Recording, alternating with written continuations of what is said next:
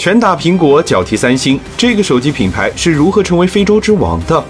商界生意经，赚钱随身听。国内市场竞争激烈，传音手机从一开始就瞄准了非洲大陆，这里人口庞大，市场空白，能够称霸非洲，传音手机用了三招。第一，需求本地化。国际巨头都是一款手机卖全球，传音则抓住用户需求，开发了许多本地化功能。非洲用户肤色深，拍照效果差，传音开发了美黑相机，让深肤色也能用美颜。当地人喜欢音乐，那就加两个大喇叭，音乐不停，舞不停。运营商众多，资费复杂，那就开发四卡四代功能，紧紧抓住本地需求。第二，营销本地化。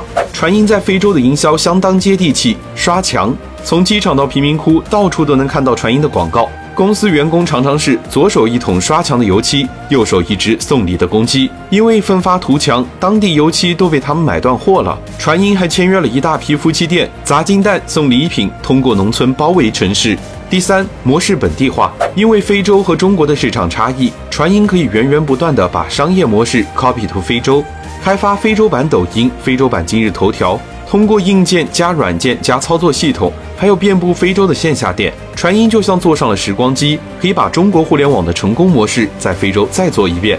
需求本地化，营销本地化，模式本地化。你想一起去非洲淘金吗？